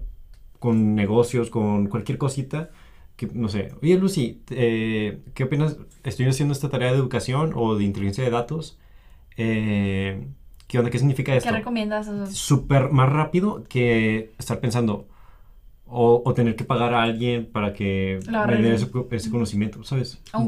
es súper importante, no sé, como que... Súper importante. Y hoy en día también incluso los trabajos, ¿no? O sea que eh, hay empleadores que prefieren tener una persona que sea más competente en el sentido de con habilidades socioemocionales como es el trabajo en equipo, el liderazgo, el hablar con el otro, a una persona que conozca muchísimo, ¿sabes? Este es como que no me sirve de nada tu conocimiento si no lo sabes compartir con tus coworkers. Sí, exactamente. O si no sabes trabajar en equipo, Si o no si no sabes eh, sí, o Por sea, eso luego llega gente muy inteligente y dices tú es que no conseguí el trabajo, ¿por qué no lo conseguí? Y se frustra. Y ahí es cuando te das cuenta que no pudiste haber basado toda tu estima en una calificación, en un conocimiento, en, ¿sabes? O sea, se trata de compartir. Y yo sí estoy 100% segura, lo más importante en esta vida son las personas, los, las memorias que hagas con las personas. y, y las relaciones que tengas con ellas, o sea, te, te, te ayuda demasiado. O sea, yo a partir de que leí eso, y, ay, yo, yo llegué a una realización el- hace 12 meses, o no me acuerdo, eh, estando en carrera, que dije, ¿sabes qué? No voy a ser, o sea, ya sabía que no era el mejor en preparatoria ni en secundaria o así, pero estando en carrera dije, ok, ni me, voy- me voy a esforzar en ser los top 10, o sea, no, no puedo ser mejor en mi carrera, en, mis, en las materias. Hay gente súper crack, súper clavada, que se le da natural, a mí no se me da natural. Digo, ¿sabes qué? Bien por ellos. Por, por, por ahí, o sea, yo no me voy a ir por ese lado, no es lo más importante para mí. Lo más importante para mí es eh, tener un amigo, tener relaciones, tener contactos, tener este, simplemente amistades con las cuales pueda, pueda contar, ayudar. Platicar es simplemente estar, Exactamente. Ser tú mismo, Ujú. ¿sabes? Y, y eso, no sé, sirve mucho. Como que me, no sé, me gustó mucho el tema de inteligencia emocional porque como que no se da, y siento que se da mucho eso de que eres el número uno, entonces eres el mejor, y pasa igual cuando, o sea, cuando, eres, cuando trabajas y que ganas más, entonces eres el mejor, pero pues no es cierto, o sea, el mejor salario, y te pasó en tus prácticas. Me pasan mis prácticas. Ajá. Este, ¿Quieres contar? Fue, me acuerdo que subiste, eh, me acuerdo que me conecté a ese live, fue como a inicios de 2021, ¿no? sí, Este, que hiciste, compartiste mi experiencia ajá, trabajando. tu experiencia trabajando y tu mejor aprendizaje. Oh, wow. Buen ¿Te, live. te acuerdas? No me acuerdo, pero qué buena, qué buenos lives hago entonces. Sí, sí, sí. Fíjate que, este, yo, yo me acuerdo y les cuento el contexto. Prácticamente yo trabajé en una empresa de educación, según yo, porque me iba a gustar, pero realmente era product manager. Y lo que pasó es que era una empresa que me exigía demasiado, muchas horas, me hablaban sábados, domingos y me ponían mucho trabajo muy complejo. Este, que qué padre que, que te asumas la responsabilidad y no solo sea organizar documentos, pero se empezó a volver bastante tóxico en el sentido como, este, muy, muy Demandante. demandante al punto personal, ¿no? Y mi jefa también era como que es que necesito que me cuentes sobre ti, necesito que compartas cómo te sientes para conectar y no sé qué. Y yo, no ¿Cómo? es cierto. O sea, es que ella me decía, necesito que, eh, ¿cómo estás? ¿Cuál es tu problema? Este, ¿cómo te has sentido? Te he notado más ansiosa, pero eh, más que ella no lo hacía por ser buena gente, ella lo hacía porque decía, es que necesitamos conectar, necesitamos estar juntas, como que, este, necesitamos, este, que realmente me digas todo para que confíes en mí y tengas un mejor desempeño laboral. Y yo, Como, como que force. Porque, porque realmente es entre mejor eh, o sea, entre mejor sintonizadamente estés emocionalmente con una persona, mejor trabajan. O sea, es, ellos lo estaba forzando. ella lo estaba forzando. Que, Vamos a llevarnos bien para Vamos a trabajar mejor". llevarnos bien para trabajarnos mejor y yo Wow. de que... Este, de que señora, bueno, tenía 26. Este. También era joven, o sea, pero sí, o sea, mi mayor aprendizaje en eso yo creo que fue realmente, me acuerdo, es utiliza el tiempo en lo que realmente te gusta, ¿sabes? No, no estés trabajando en algo que no te gusta, no apliques a cosas que no te gustan por estarte adelantando en la vida, porque al final del día lo que tienes que estar haciendo ahorita es lo que te hace feliz, lo que amas, lo que te hace sentir lleno y pleno. Porque este, yo estaba trabajando por 7500 pesos Porque estabas en dos pero trabajos, ¿no? Estaban Seguro. los trabajos, sí, me he salido los dos porque no me hacían felices. Este, pero este, ni los, ¿cuánto juntaba al mes? Ni los 12 mil pesos que juntaba al mes con dos trabajos, o sea, eran, o sea. No lo valía. No lo valía. No, Llegaba el dinero y era como que. Ya tengo dinero. Sí. Pero Oh, ah, no tengo tiempo para irlo a gastar con amigos, no tengo tiempo para ir a salir con nadie, o sea, ¿sabes qué? Le pasó a mi hermano. Mi hermano, decía, o sea, y es un caso que le pasa a todos. Dice, ok, no tengo dinero, mis papás no me dan dinero, ok, Ujú. me meto a trabajar. Este, me meto a trabajar eh, con la escuela, ok, ahora no tengo tiempo, ahora no veo a mis... no, tengo dinero, pero no veo a mis amigos. O, o otro caso de un amigo le pasó que trabajaba, estudiaba, trabajaba, estudiaba, trabajaba, estudiaba. Le dio como, eh, pues no sé, como algo, no, no sé si decirle depresión, pero se sentía mal, o sea, Ujú. como que se enfermó. Y ahora tenía que pagar su medicamento con lo que estaba trabajando. No. Entonces era como que, dude, entraste en un ciclo vicioso súper. Que es, por es, es simplemente seguir siendo más infeliz, o sea, intentar Ajá, es como que, ok, no te hace dinero. Y cada, y cada vez que recibes el dinero es... Muy bien. O sea, ya dijeras tú, si tienes un objetivo, de dinero. algo, O sea, de que quiero juntar dinero para, para algo. algo, o sea, algún propósito, ¿no? Porque si no es como que quiero dinero, porque quiero salir con mis amigos, pero ya no tengo para salir con mis amigos. O ya tengo dinero, pero pues me llegó el dinero y pues no siento nada al respecto, ¿sabes? O sea, me siento vacío, sí, estoy Sí. más cansado, estoy más eh, agotado. no- Agotados, cansados, o sea, yo... burnout. Sí, Siendo literalmente. estudiantes, el burnout. Eh, ah, Fíjate, una amiga eh, también me dice que está haciendo prácticas profesionales. Ujú. Y me dice, al chile mi jefe me caga, la empresa me caga, pero tengo que soportar porque tengo que juntar dinero para el intercambio. Yo, que está bien, o sea, Súper. tienes un objetivo y vas a terminar cuando eso acabe. Cuando no te pones un objetivo de tu dinero o una meta eh, financiera, si lo quieres Ujú. ver así, solo sigues y sigues. Y empiezas una, una rutina, es como cuando estás en, en Instagram y estás nomás así. Y ya ni siquiera te gusta nada, pero sigues así. No, o sea, es como automático. Y luego lo peor del caso es como que esperas y ganas dinero solamente para que sea el fin de semana. Qué triste, vivir solamente esperando el fin de semana. O sea, si A mí me da tienes que levantarte y esperar el día, No, qué padre, a- a mí- ¿sabes? ¿Verdad? O sea, a mí me da mucho dinero eso. Mucho dinero. No, pues fíjate, a mí no me ha llegado, dime dónde deposito, dónde me A mí- depositan, porque... A mí me da mucho miedo llegar a eso porque siento que se vuelve el status quo de un adulto. Ujú.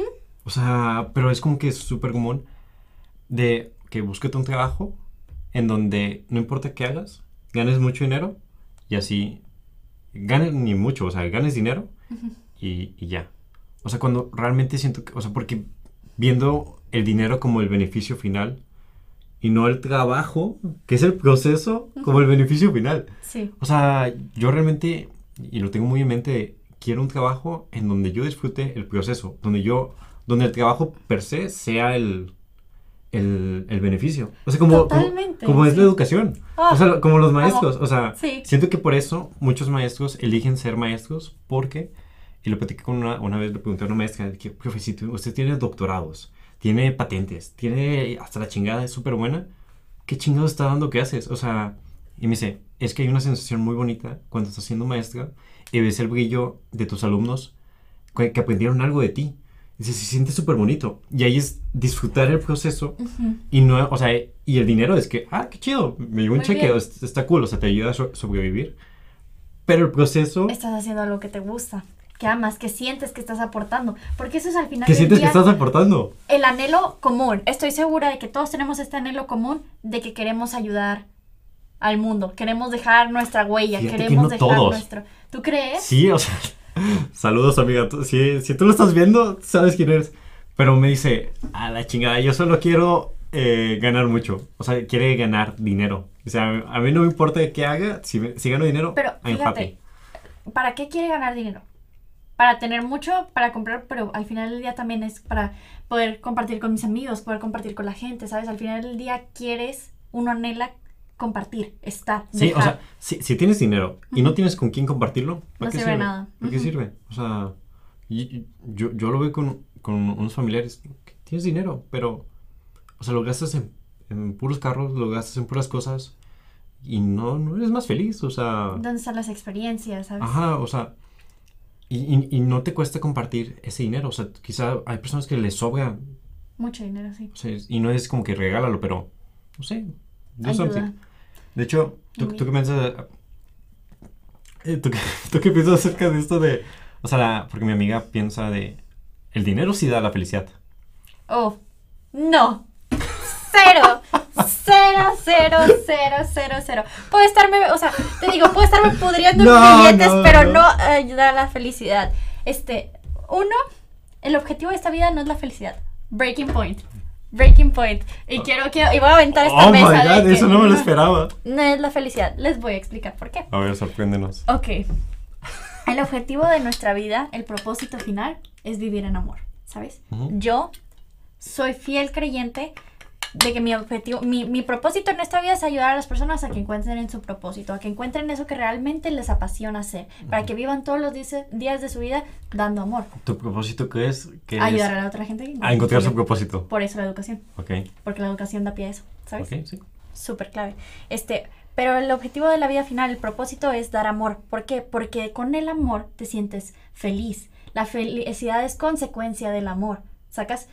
Si ves como el dinero es una felicidad, la felicidad termina siendo cambiante todo el tiempo. ¿Sacas? Ah, La sí. felicidad antes pudo haber sido este de tener una motocicleta, la felicidad ahora es muchos seguidores. No, Sacas Ni te vayas así, o sea, la felicidad antes era, este, que, o sea, imagínate en la Edad Media, Sí. que tuvieras un baño, eh, porque pues en la Edad Media no había, o sea, los príncipes literalmente cagaban ahí eh, En y se quedaban en sí. un pozo. Ahorita eso ya no da felicidad, Sí, entonces la felicidad no es el objetivo final en general, ¿ok? ¿sabes? Pues cambian, Porque o sea, como- cambia. ajá, como que se, se acostumbra. Es, es, ¿cómo se llama? O sea, es efímera. Es, La es, es felicidad un, ¿cómo se llama? Evolutiva también. Ay, es el, pues el ciclo como de la felicidad, o sea, Sí. literalmente, ten- compré este teléfono iPhone X. Sí, Y luego, ok, soy feliz. Ok, pero ya a los dos años ya no me hace nada feliz ese teléfono. O sea, es, Exacto. pasa, se normaliza. Entonces la, la felicidad no termina siendo el objetivo final, porque tú no buscas eso, tú buscas sentir amor. Ok. Sacas tú, porque el amor, siempre el amor va a ser continuo, siempre el amor va a ser, eh, el amor no importa qué año estés, siempre es el mismo. Amar a la gente, amar lo que haces, amarte a ti, amar a, a ¿cómo se llama? Fíjate que no lo había pensado, trabajo. pero... Sí, entonces uno dice, el objetivo es la felicidad. Ok, la felicidad es muy diferente para cada quien, ¿sacas? Pero en cambio el amor es como que una base en común. Y del amor ya eres feliz, ¿sabes? Ujú. O sea, el amor es como el, el... Si ponemos en un círculo, el amor es el centro. Y lo, si, si amas, eres feliz, Ujú. ¿sabes? Pero la base principal, El núcleo. el núcleo es el amor, ¿sacas? Sí. Makes sense. No lo había pensado. Ya sabes, la Biblia. O sea, yo sabía... Yo sabía... sí. Yo sabía- Evangelizando sin evangelizar. yo, yo sabía que... Te voy a dejar pensando, hoy ya hice bien mi trabajo. Sí, pero, o sea, tipo, yo sabía que la... O sea, la... Se me parece... No sé si la palabra sea estúpido o no, pero que la felicidad no es el objetivo final, porque al final de cuentas, bien dijiste, se normaliza. O sea, Cambia. es, o se es vuelve efímera. insuficiente hasta Es efímera. Y, y deja tú, o sea, ¿cómo puedes... O sea, porque si solo quieres ser feliz, es, es como, oye, ¿qué es la luz sin la oscuridad? O sea, no es nada. O sea, la luz existe gracias a la oscuridad. El, el- el- la felicidad existe gracias a la tristeza y a las otras emociones. Es como el contraste. El blanco existe por eh, gracias al contraste de- de- del negro, no sé. O sea, es como un contraste. Si solo es- quieres buscar felicidad, es como... Te estás quedando corto. Deja tu... O sea, sí, corto y, y no, no es el objetivo porque vas a... cu- Cuando te sientas triste, Ujú. entonces te vas a sentir peor porque vas a decir, ok, no cumplí mi objetivo. O sea, cuando realmente, pues. no- Ajá, no sé. Es como que disfruta cada emoción. Me gusta mucho Sí. eso. Como pensar que. Todas las Y- y emociones lo del amor. aprendizaje. El amor. Fíjate, me dejaste, sí me dejaste pensando. ¿De qué? Sí. ¿Qué, qué, qué más piensas acerca de esto de con quién lo has discutido? ¿Te, ¿O te lo dijeron? O... Pues es prácticamente, o sea, tú al final de la vida, eh, pues yo tengo la creencia que vamos a ir al cielo, ¿no? Pero para ponerlo en palabras para que todo el mundo esté dispuesto a escuchar, Ajá. es este, tú al final de la vida vas a tener un CV, por decirlo así, donde tienes todas las cosas que te dieron felicidad, o todas las cosas que lograste. Eh, una casa, un carro, eh, una familia, un trabajo, tres trabajos, un emprendimiento, etcétera, ¿no? Y tú lo sientes así como, ok, hice todo esto y esto me hizo feliz. Muy bien. Pero eso no es lo que la, o sea, no, tú no estás en este mundo para hacer una lista de cosas, ¿sabes?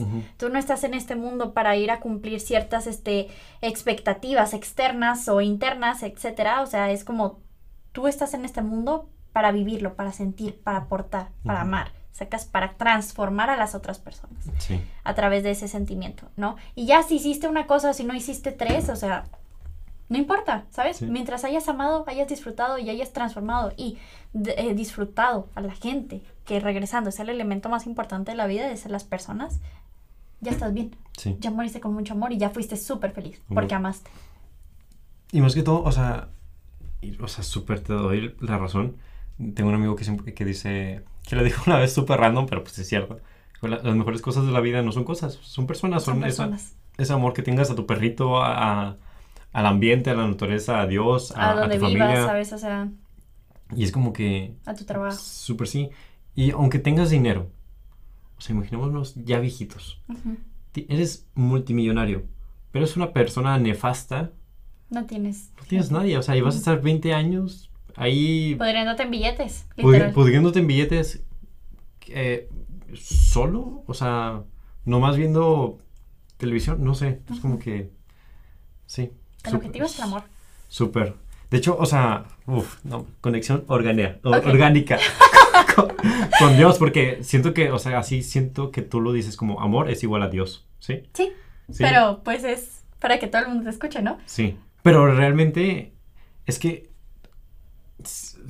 Ajá, es que Ah. Dios, Dios, Dios- Ah. Dios es un tema difícil. Sí, para muchos. Eh, Sí, sí, muy difícil, pero, pero muy padre. O sea, me, me gusta cuando, yo cuando más entiendo a Dios, porque yo no soy creyente, es cuando me dicen, Dios es amor.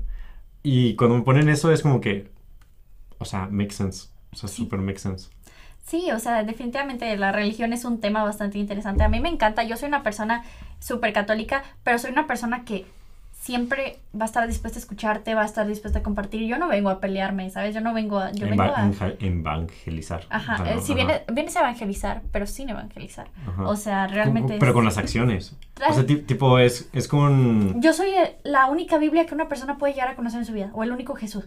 ¿Sacas? Literal. O sea, Ajá. y está bien. Y está, y está más chido así, o sea, tipo, que, que vengas y me digas, ah, soy buena persona, hago esto, tal, tal. Me lo muestres con acciones a solo texto o teoría. Claro, o sea, definitivamente cada persona lo vive de una manera distinta, pero siento yo que es una herramienta, pero tiene que ser voluntaria. ¿sabes? Tiene que ser voluntaria. Tú si te vas a acercar a Dios, tiene que ser por tu decisión, porque te interesa. Si es impuesto, no vas a realmente sentir ese amor o, ese, o esa pasión. ¿Tú, tú, desde cuándo?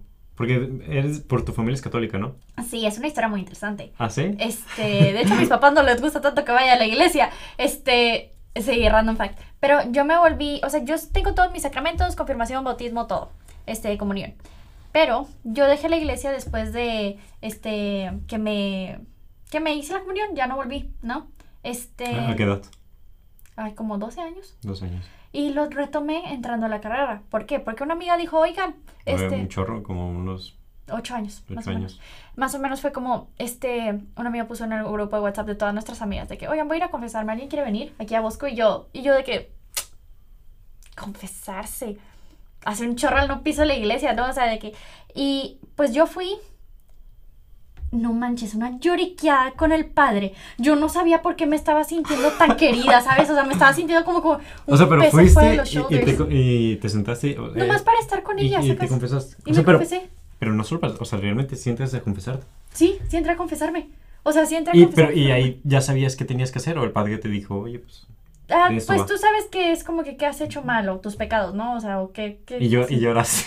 Me agarré la lloradera y con el padre era un viejito bien lindo, ¿sabes? O sea, no te que- pasará los Kleenex ahí. Sí, casi, casi. Me abrazó y todo. Y yo, pero me sentí tan, tan ligera. Y luego pasaron dos es que, años. Es que y- yo doy un chorro. Sí.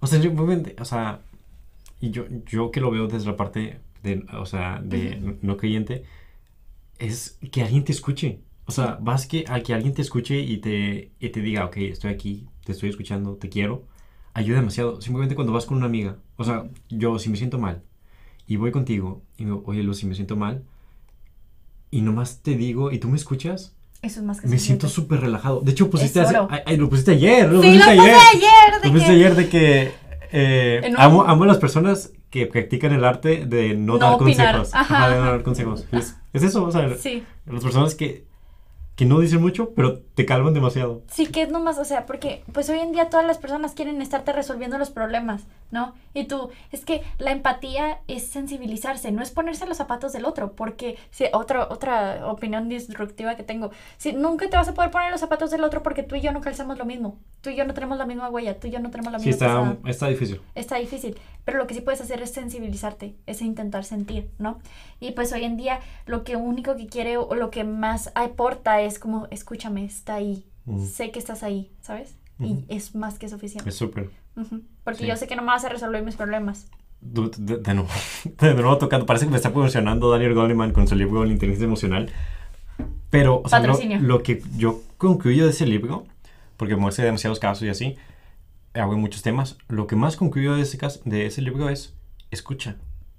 O sea, no, o sea, en una infinidad de, de temas, la solución siempre es escuchar. Siempre. Súper sencillamente, es como que a veces no tienes que decir nada, no tienes que ser mejor amigo, no tienes que ser mejor en matemáticas, solamente escucha y las personas te van a tener confianza, la persona se va a sentir mejor, es un, es un acto de compasión, te vas a relajar, tú te vas a sentir mejor, vas a eh, es- escuchar la relación, es como Sentiste que... hiciste algo, si todo sale bien de que literalmente. Incluso en cualquier emprendimiento que hagas, si no escuchas a la gente, si no escuchas el problema y solo infieres que esta es la solución que necesitan, No, fíjate, no lo había pensado con este emprendimiento, pero sí. hay un ejemplo de bien padre que me encanta, que era de que las señoras que iban a lavar, a una comunidad, las señoras que iban a lavar la ropa al río, ¿no? Ajá. Trajeron una, una empresa trajo una casa súper sustentable de bajo costo, eh, lavadora, para la casa de cada señora. La señora lo rechazaron. ¿Por qué? Si no costaba nada y si era de que súper efectivo y fácil, porque las señoras querían la conexión de ir al chisme al río, ¿sacas? Mm, querían ir al chisme, querían estar, querían este, juntarse, ¿no? Entonces eso pasa cuando no escuchamos. Y de nuevo el tema de la tecnología. Y las personas, y la conexión, y el amor, y que son los pues, sí, o sea, todo, todo el final del día es todo, todo este podcast conectado, pero sí. continúa con tu historia de, de, de, Dios y cómo te... Ah, sí. Nos quedamos de que te confesaste. me confesé, me sentí muy bien y luego empezó la pandemia. Lloré un chorro. empezó la pandemia y, y nada, o sea, pues te alejas, o sea, no, no vuelves a ir. Pero sí, yo sentía como que tengo que ir, ¿sabes? Me sentí muy bien aquella vez, ¿no? Está chido. Este, voy a volver a ir. Y fui unas cuantas veces a misa, pero nomás iba a misa a sentarme y a que se acabara. No escuchaba nada, literalmente era sentarme a pensar en mis problemas, ¿no? Este, pero luego en, eh, llegó un punto en noviembre que yo estaba teniendo muchos problemas. De hecho, estaba aplicando a ser la, la, presidenta de la sociedad de alumnos, que ni quería. Estaba como que muy estresada y estaba este, en una posición como de mucha ansiedad, ¿no? Porque es que, es que hay que ganar y la estrategia y no sé qué. Este, entonces, también estaba, estaba en esta relación que era para mí bastante compleja, ¿verdad? La verdad, no muy sana, por decirlo así. Este, entonces, este, ya tenía tantas cosas que hacer de por sí. Y luego me dice mi amiga, oye, ¿quieres ser catequista? Y yo, no. Y yo asumiendo la responsabilidad. Sí. Sí. No, dije de que, ay, no, es que yo no sé nada de Dios, yo no sé nada de la Biblia. ¿Cómo voy a enseñarle a un niño de algo sobre que no sé? Te dijo y tú no sabías nada, o sea, tipo. Nada, nada, o sea. Ah, qué random. Cero, cero, porque mi, mi mejor amiga era la coordinadora, ¿no? O sea, la que organizaba los catequistas. Y yo, dude, es que ¿por qué me está diciendo esto si yo no sé nada? Amo a los niños, desde siempre, desde, bueno, desde prepa amo a los niños. O sea, y esto estamos hablando de universidad. Y yo, ¿sabes qué? Un proyecto más, un proyecto menos, no importa. Va, vamos a ser catequistas, ¿no? Y te digo, estaba pasando un momento súper difícil acá porque estaba con esa persona muy tóxica, estaba pensando en romper con me, acordé, me acordé, ¿has visto The Office? Sí. me acordé de Michael, Michael Scott, que dice que estaba buscando una de citas, que dice, eh, se puso una de citas web y dice, y quiero que sepan que me gustan mucho los niños. Y puso, puso, I love kids. ¿Sí, te acuerdas? Sí. No, pinche, quedó súper mal. Entonces, si eso sale de contexto, ajá. Pero ya continúa, no, tenía que decir. Ay, no, Lit. Y nada que, pues, prácticamente le dije, sí, ¿sabes qué? Vamos a meternos al catecismo, ¿no? Y llegó a la primera junta de catecismo con un chorro de cosas y un chorro de problemas y no sé qué. Y, y dice que, vamos a hacer oración inicial. Y juntan sus manos y yo, what the fuck, de que, que cringe, que asco, qué horror, este. ¿Qué? Así, o sea, sí, estamos de Negada, negada. Yo dije, esto no me está gustando, ¿cómo le digo a mi mejor amiga que me quiero salir? Pasan las semanas y, y, y ¿cómo se dice? Y rompo con esta persona, ¿no? Con, este, con este exnovio, este, y intento hacer los recursos que normalmente hacía antes, ¿no? Cuando había tenido un breakup. Lee libros, ve TED Talks, este, enfócate en ti, este, etcétera, ¿sabes? O sea, y, y nada de eso me estaba llenando, nada, cero. Era como, ¿por qué no me está funcionando lo que antes me funcionó, no? Y pues se iban las juntas de catecismo todos los martes y era dar clases a los niños y sentía cero conexión. Pero tú, dando clases, o sea, te informabas, leías. Sí, leía, estudiaba. Pero, o sea, no, sí tenías una noción, ¿verdad? Ajá, es como cuando te dicen, explica español. No hay mucha gente que sienta la pasión por el español, ¿verdad? Pero, pero lo explicas, ¿no? Pero porque lo sabes, ajá. Porque lo sabes, lo como explicas. que explica multiplicar, porque hace mucho lo vi, pero es sencillo, bueno, no, es sencillo no, explicar, no, pero no estoy apasionado al respecto, ¿no? Entonces así fue el catecismo. Investigaba, leía y educaba, ¿sacas? Me encantaban los niños, o sea, eso nunca se quitó, por eso que quería ser, por eso dije que sea ser catequista, porque dije, ¿sabes qué? Me gustan los niños, quiero usarlos para mi proyecto de competir y después eventualmente, ¿sabes? O sea, como una herramienta, casi casi, no como ayudarlos. Este, posibles clientes luego. Sí, posibles clientes, literal, literal. De hecho, no mencionamos en el tema de educación, pero competere, sí. Competere. Va a volver, sí. she's ah, coming sí. back. Sí, ya hice mi calendario de contenido, empiezo a las 7 de la She's coming back. Este, entonces, nada de que empiezo a escuchar, no, que con Dios, eh, Él te ama, Él supera las cosas, Él te ayuda a sentir ese perdón, a sentir ese consuelo. Y empecé a escuchar, porque ya no, ya nada servía, ¿no? Y ya dije, ¿qué están diciendo esos cabrones? A ver, era en Zoom, era en Zoom, ¿no? Entonces ya pones atención a la junta y es como, este, y Jesús murió en la cruz por ti porque te quería salvar de tu pecado y no sé qué. Y tú, ok. Y como que, ¿por qué? ¿Sabes? No. Y empiezas a cuestionar y empiezas a escuchar y empiezas a investigar y en ese proceso te empiezas a enamorar, ¿no? De que no puede ser, me estoy sintiendo como transformada, me está ayudando, este, me estoy sintiendo con mucha liberación y mucha paz, ¿sabes? De simplemente ir, írselo a dejar a Dios, ¿no? Causa mucho, es una, eh, es una, la, el catolicismo es una religión bastante bonita porque es mucho de paz, mucho de amor y mucho de sentirse aceptado. ¿La, la cuál? catolicismo. Ah, catolicismo, sí, Ser sí. católico. Este, entonces, pues prácticamente llegó un punto en el que empecé a ver un, un video, un curso literal católico, no era cristiano, pero pues es, es casi casi que lo mismo, este, acerca de el perdón, ¿no? Y el perdonarse a uno mismo. Y cómo Dios te perdonó a ti y así, ese... Y luego yo vi todo ese curso, era como de 48 horas, pero me encantó, ¿sabes? O sea, yo... iba- 48 horas, Sí. no manches. Sí, o sea, Así, así que digas, así ac- actividad que estabas haciendo por mero. Porque te lo encargaron, pues no, ¿verdad? No, o sea, sí. Era, yo quería, yo Sí. quería aprender a perdonar, porque yo era una persona muy rencorosa y me quería perdonar por lo que había pasado en esta relación, Ujú. por haberme dejado pasar por esta relación que me hizo tanto daño, ¿no? Y yo lo empecé a ver y era muy dinámico, muy explicativo todo y, y me, me empezó a hacer mucho clic, era como que, sí es cierto, si recibo la ofensa del mundo solamente lo estoy cargando. Este sí es cierto, eh, eh, no perdonar es como dejar que, o sea, tomar veneno tú y dejar que la otra y pensar que la otra persona se va a morir. Es como Sí, y me lo- acuerdo, esa frase no la tengo muy presente de ti. Sí, y yo fue que, ¡ah! no puede ser. Tiene totalmente sentido, ¿no? Y por eso ya yo me fui enamorando, porque yo lo, yo lo, él, él me encontró a mí, Dios me encontró a mí, pero yo también empecé a sentir esa paz, esa calma, ese amor, ¿sabes? Entonces así fue como Y lo hiciste a través como que de, una lógica, o sea, le encontraste una lógica, a, todo, lógica cognitiva conductual, del Ah. pensamiento y de la actuación, a todo lo que decía. a todo lo que decía. O sea, como que en el sentido de hacías lo que él te decía y te sentías mejor, entonces como que, ah, ok, una prueba más de que sí existe, una prueba Sí. más de que sí existe. Sí, o sea, Sí. más que nunca dudé que existiera o no. Yo, sí- yo, yo desde siempre sabido que Dios existe, ¿verdad? Pero Ok. no le daba su atención. ¿Sacas? Ok, Era entiendo. como, pues sí, no practicante. Pero sí, yo fue como que. Y ya me empecé a sentir perdón, empecé a sentir consuelo, empecé a sentir felicidad y luego ya, literal, de ahí agarré vuelo. Y... Y me lancé en paracaídas. sí, Sí. qué padre. Sí, lo compartes con mucho amor. Ay, me encanta, me y... encanta. Yo entiendo que no es para, que es para todos, pero no todo el mundo lo quiere aceptar. Este, pero ¿Es eh, para todos? es para todos. Pero no todo el mundo lo quiere aceptar. Así es. No Es todo una- el mundo quiere recibir como... Es no- una fuerte aseveración. Sí, pero definitivamente, o sea, porque Diosito ama a todos, Diosito quiere a todos, Diosito tiene la gracia, todos tienen la gracia. A Sí, todos. a todos. No importa quién sea, no importa si no crees en él ni nada, este, pero definitivamente pues una persona también te da la, Dios también te da la libertad de decisión, ¿sabes? Ujú. De que- Pero a la vez tiene un plan. Claro. O sea, te, te da libre albedrío, Ujú. pero tiene un plan. Ajá. Al final del día te va a llevar a lo que tienes que hacer. ¿Qué, qué es lo que tienes Pero que hacer? entonces no tienes... El amor. Perdón, pero, pero es la parte como que también me confunde. ¿Cómo, cómo eres libre y a la vez él tiene un plan? ¿Sí se Porque- contradice o no? Eh, o sea, al final del día el plan que él tiene es el que te va a hacer dar más amor, el que te va a hacer más feliz, ¿sacas? El que te va a hacer más sentir más plenitud y más paz. Ese es el plan. ¿sacas? Entonces tú vas creciendo y vas viendo que te gusta, que te apasiona, que te interesa, ¿sacas? ¿Y ese plan funciona siempre y cuando lo quieras? Ese plan ¿O funciona independientemente de que si creas o no en él? No, o, si sea, las tienes cosas? que, sí tienes que creer, ¿sabes? O sea, pero definitivamente, este, es, es como, como lo explico, es, es literal un, un, como si te dieran un, una, te abriera la puerta a una vida de plenitud, ¿sabes? Y tú decides si la tomas o no.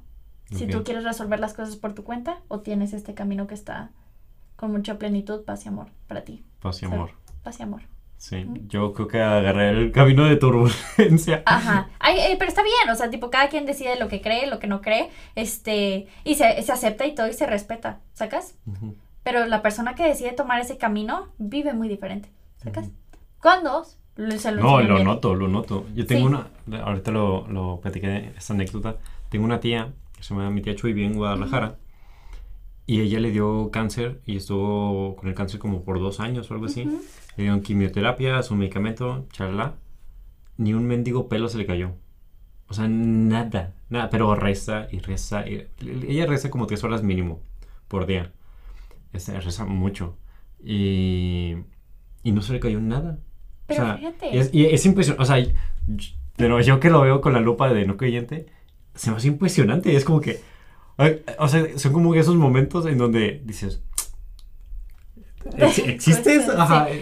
Pero fíjate que, o sea, está muy mal puesto la concepción del catolicismo, de verdad, o sea, eh, la gente, o sea, muchas veces cierra porque no cree que es una cosa cuando realmente es otra. Es que, amiga, es como. Es, es que, es, es que es interpretativo.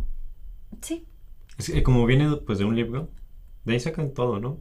Sí, de la Biblia. De la Biblia. Este, pero, ¿cómo se dice? La Biblia es palabra viva. La Biblia se adapta al momento de hoy, ¿sacas? Al, al momento de hoy. Sí. No, no, no dice de que este mata a un cordero para que te den los beneficios de. Claro que no vas a matar al cordero ahorita, ¿sabes? O sea, es la Biblia es palabra viva. ¿Qué es palabra viva? Es palabra que se adapta al día de hoy, a tu situación y a tu persona. La Biblia es el único libro, cuando lo estás leyendo, te lee de regreso. Pero entonces es interpretativo. Es interpretativo. Pero te- para Pero- interpretarlo tienes que tener una educación. Pero esa educación se da a una persona que también interpretó el libro. Pero ya viene más de una persona que, o sea, con gente profesional, que no solamente es interpretar el libro, "Mm, sí, esto es lo que pienso. No, es basado en ciencia también. La ciencia y la religión no están peleados. No están peleados, ¿sabes? Hay, hay mucha creencia de que sí están peleados y que no sé qué. No es cierto. Hay tantos hechos bíblicos que son respaldados por la ciencia, ¿sabes? Eh, algunos, pero, pero en, otros, en otros fundamentales En otros no tanto, este, pero sea, no es el como origen. que... Ajá, es el ejemplo, más el- ejemplo más... Siempre, siempre salen con el origen. Este, que es como el, el tema y como por un, por un hecho que es que están diferentes, vas a pensar que es completamente peleado, no, ¿verdad? Eso piensa en todo lo demás. ¿Sacas? O sea, siento que nuestra visión también incluso se llega a limitar mucho a un cuadradito de lo que conocemos y por eso nos da miedo probar cosas nuevas también. ¿sabes? Es como que lo de la zona de confort, ¿sabes? Sí, pero no sé. Fíjate que lo de la ciencia y eso está interesante. Te digo, es que tendrías, o sea, es, es como conoce, aprende, investiga, busca, ve. Pero es que O sea, si conoces, investigas, eh, eres curioso, a veces llegas a respuestas que, o sea, que dices, por ejemplo, antes siento que Dios ha disminuido su poder a lo largo de la historia en el sentido de antes Dios era el que te daba la luz y por eso le rezaban para que cada día hubiera un nuevo sol y así hubiera cultivos, mm, ¿no? No. no. Bueno, claro que sí, en, en- en muchas culturas era así, En muchas culturas era así. La- que la- digo, es que pero, pero depende de Dios. Esa, ajá, o sea, de, que, de qué Dios me estás hablando, ¿sabes? Exacto. O sea, yo estoy hablando de Dios en general. Bueno, es que primero es.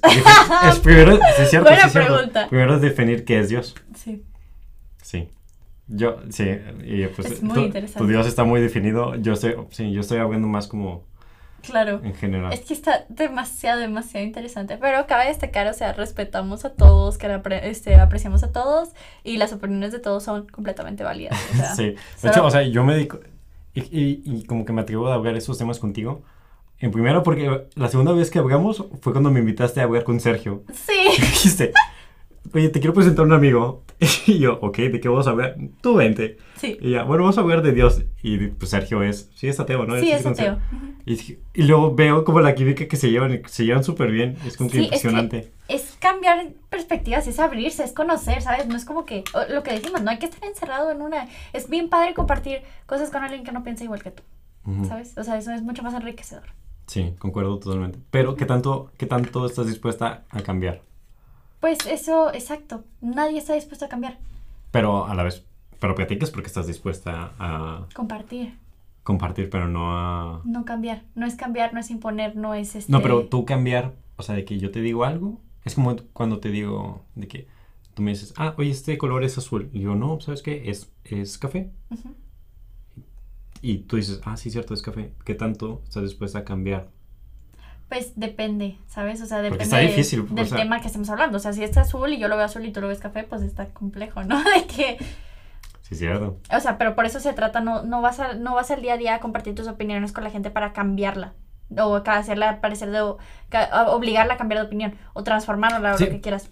Pero, o sea, una cosa es estar dispuesta a, a decir, ok, si es, o sea, o por ejemplo, que tú digas, 3 más 3 es igual a, a 5, Ujú. y yo digo, no, 3 más 3 es igual a 6. Ajá. Y tengo la razón lógicamente, pero uno puede, es tema como de humildad, siento yo, tiene que ver, También. de que estoy dispuesto a decir, ok, me equivoqué quizá en esto.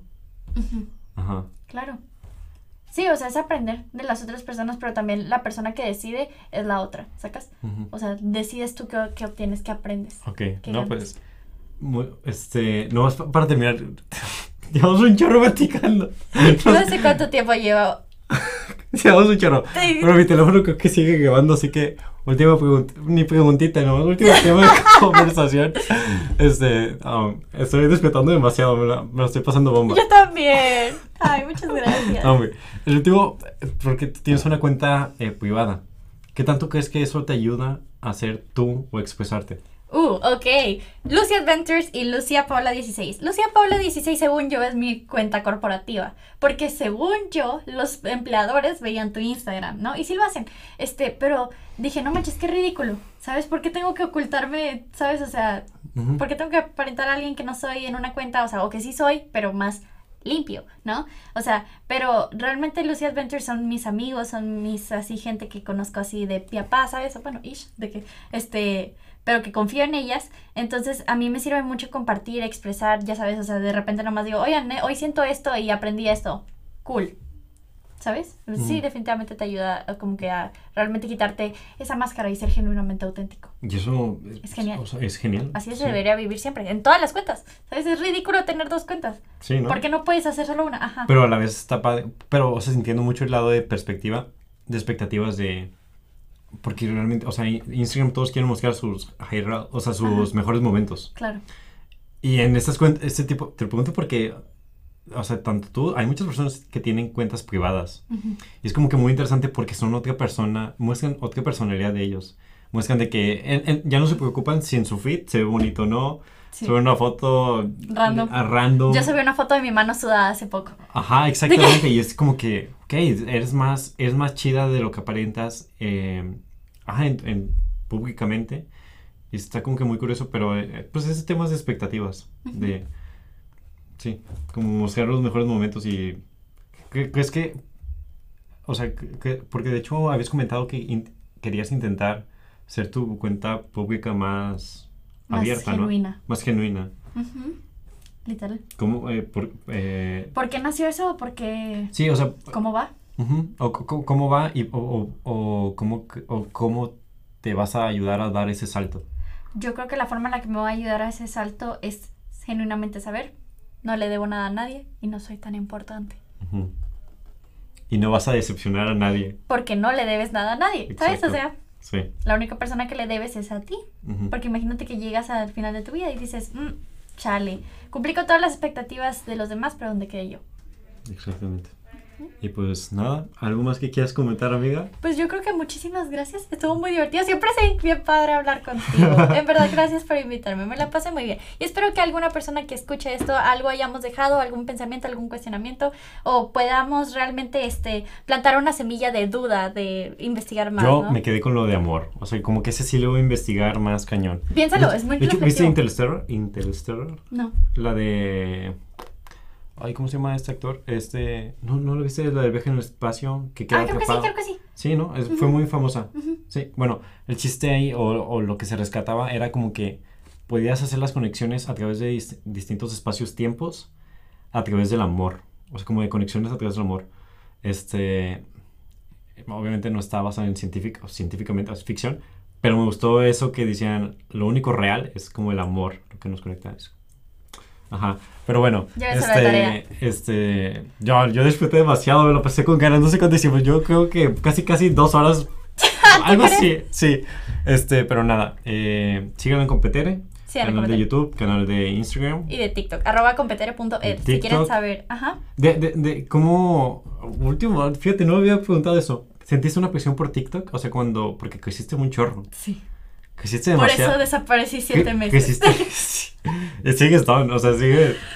¿Sentiste una presión por parte de TikTok en el sentido? oh, Sí. Cuéntanos. Expectativas externas, ¿sabes? Otra vez. De nuevo. De nuevo. O sea, va al mismo círculo, pero por eso ya, ya realmente, ahorita después de siete meses de desaparecer de, de mis redes sociales de Competere, eh, ahora sí finalmente sé, la prioridad soy yo, si voy a dar amor está perfecto, Por- y la persona que la ayude, si es uno o dos, ya es algo. Porque de nuevo basaste como tu personalidad en los resultados que tenías. Me acuerdo que me decías que veías mucho los números. Sí. Y además in- estudias inteligencia de Datos, negocios. Ajá, sí. entonces. Puede que-. Ajá.